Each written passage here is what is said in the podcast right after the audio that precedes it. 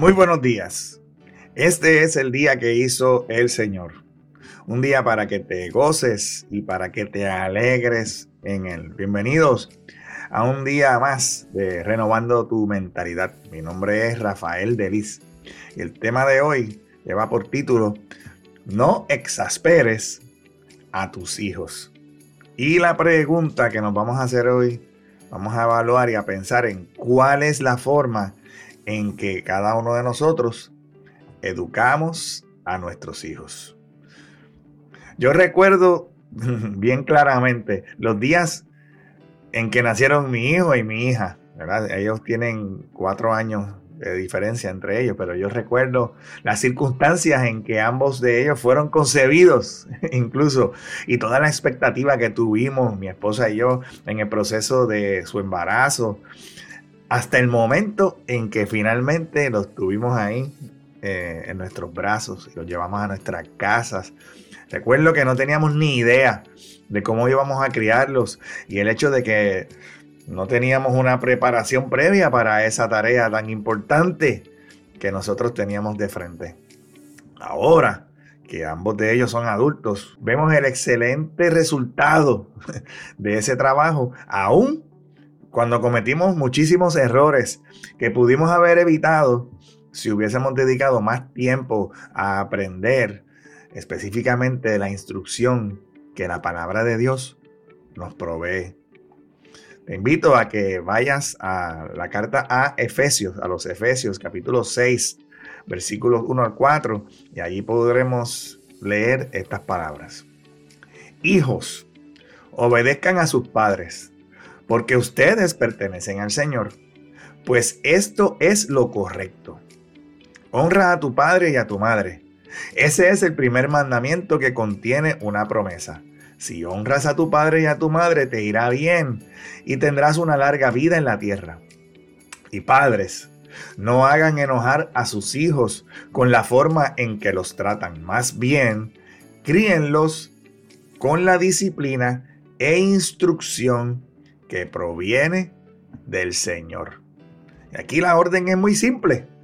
Hay una orden para los hijos y hay una orden para los padres. Los niños, los hijos deben en su temprana edad obedecer a sus padres.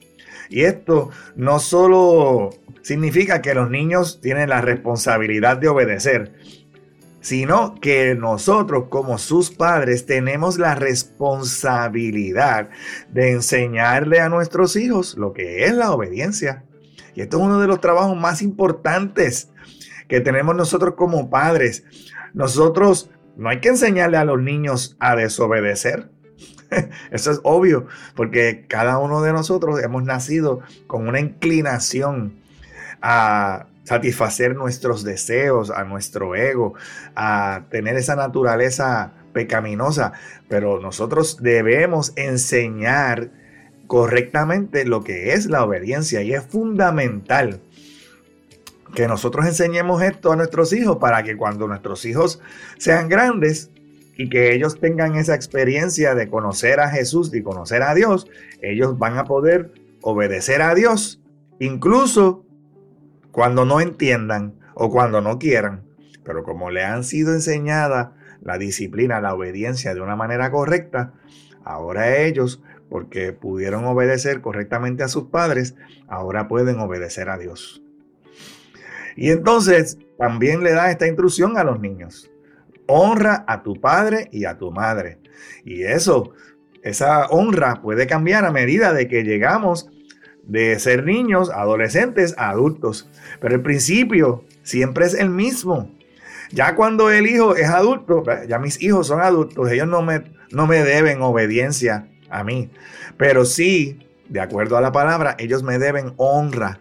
Y yo le debo honra a mis padres. Y ahí no dice de cómo hayan sido los padres buenos o malos, sino que nosotros como hijos debemos honrar. Ahora, ¿Cuáles son las instrucciones que se le dan a los padres? Dice que no provoquemos a ira a nuestros hijos. Los padres ciertamente tenemos una oportunidad extraordinaria de hacer las cosas correctamente o incorrectamente. Y nosotros, pues, muchas veces provocamos a nuestros hijos a ira, a molestarse a través de una actitud incorrecta. A veces somos, eh, puede ser una actitud hasta cruel o demasiado crítica, que hasta cierto punto, en lugar de educar a los niños, lo que hace es que los atormenta. Pero los padres cristianos nunca deberían ser así. Cuando nosotros disciplinamos a nuestros hijos, primero deberíamos disciplinarnos nosotros mismos. Porque qué derecho tendríamos nosotros de exigirle a nuestros hijos una obediencia y una disciplina cuando obviamente nosotros no lo hacemos. Por eso es que es una responsabilidad tan grande de los padres. Es una disciplina y una instrucción, dice aquí, que nosotros, los padres, los criemos con la disciplina y con la instrucción que proviene del Señor. Y esto me habla a mí de una corrección, una dirección, una enseñanza, un entrenamiento para la vida correctos. No de la manera en que nosotros pensamos o de la mejor manera en que nosotros podemos entenderlo, sino de la manera correcta. Y aquí te quiero dar algunos consejos prácticos para poder eh, ayudarte a pensar qué puedes empezar a aplicar en la educación a tus hijos de esta manera que este versículo nos recomienda. Debemos modelar nosotros la fe cristiana, ya que nuestros hijos no necesariamente van a hacer lo que nosotros le decimos, sino que ellos van a hacer y van a seguir, a imitar lo que nosotros hacemos. Por lo tanto, nosotros debemos modelar esos principios que nosotros les queremos enseñar a ellos. Segundo, establecer límites claros. Hay que, hay que tener unas barreras, unos límites en el comportamiento, unos límites en la manera en que se van a hacer las cosas. Y una vez se establecen esos límites, todos los integrantes de la familia, incluyéndote a ti, deben seguirlos. Si no se dicen malas palabras, pues nadie dice malas palabras. Si no se, si no se grita o si no se habla con falta de respeto, pues tú tampoco lo haces. Hay que establecer unos límites claros y ser íntegro con esos límites. Próximo punto. Definitivamente debemos enseñarle los principios bíblicos a nuestros hijos. Hablemosle acerca de lo que es la humildad, la mansedumbre, el dominio propio, la fe, el gozo del Señor. O sea, todos los elementos del fruto del Espíritu Santo que les va a servir a ellos en su vida de adultos y en su comportamiento como niños y adolescentes. Próximo punto. Es muy bueno proveerle experiencias a nuestros hijos donde ellos puedan aprender el servicio a los demás. Por ejemplo, en la comunidad de fe en donde tú te congregas, pues deben haber eventos donde tus hijos pueden participar y aprender a través de esas experiencias mucho más de lo que palabras le puede enseñar, una experiencia es eh, sumamente efectiva para que nuestros hijos aprendan esos principios que nosotros les estamos enseñando. Próximo punto sería promover en el hogar el respeto mutuo. Tanto tú como tus hijos merecen respeto.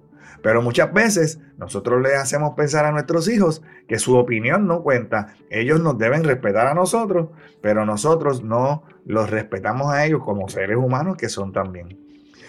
Por lo tanto, deberíamos pensar en que si le queremos enseñar correctamente el respeto, el respeto es mutuo, es una calle de dos vías, va en las dos direcciones. Así podremos ir al próximo punto, que es mantener una comunicación abierta, porque el error más grande que podemos cometer es hacerles pensar a nuestros hijos que no pueden hablar y expresarse libremente con nosotros. Y como no se lo enseñas, pues no lo hacen y en el futuro, pues tú quizás le vas a exigir que te comuniquen, que se hablen, que te hablen y sobre todas las cosas, haz las cosas con amor. Recuerda que si no tenemos amor, de nada vale lo que hagamos.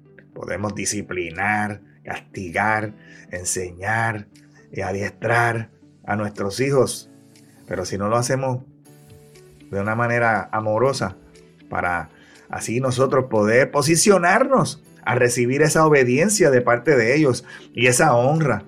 Si no lo hacemos con amor, si no lo hacemos con la disciplina y la enseñanza que proviene del Señor, como está diciendo este versículo, se nos va a hacer muy difícil. Hoy es el día de comenzar a hacer algo diferente. Hoy es el día de hacer la diferencia. Hoy es el día en que vas a alcanzar lo que mañana quizás no puedas porque mañana no llega. Hoy es el día que hizo el Señor para que te goces y para que te alegres en Él, que tengas un excelente resto del día y que Jehová te continúe bendiciendo en el nombre poderoso de Jesús. Amén.